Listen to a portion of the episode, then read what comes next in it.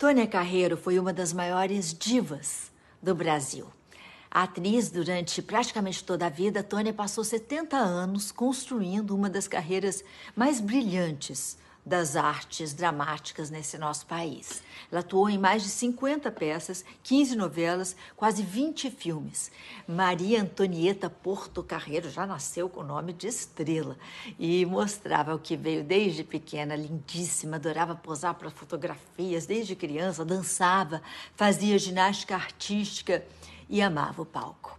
Ela nasceu em 1922 numa, numa família da elite carioca. Se graduou em educação física e se casou aos 17 anos de idade. Na década de 40, o ofício do ator ainda era visto com muito preconceito pela sociedade que tinha as atrizes como mulheres é, indecentes.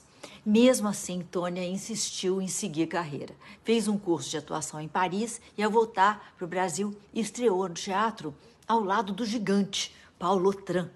Na estreia, ela já foi premiada como a melhor atriz da temporada. A parceria com Paulo Tran, que se formou em advocacia, mas também preferiu ser ator, seria duradoura e traria muitos frutos. Ao lado dele e de Adolfo Celli, Tônia fundou a própria companhia de teatro. Durante os anos 50 e 60, a companhia do trio revolucionou o teatro nacional, trazendo textos clássicos com montagens é, revigorantes. Tônia Carreiro era conhecida por seu talento, pela liberdade e pela beleza.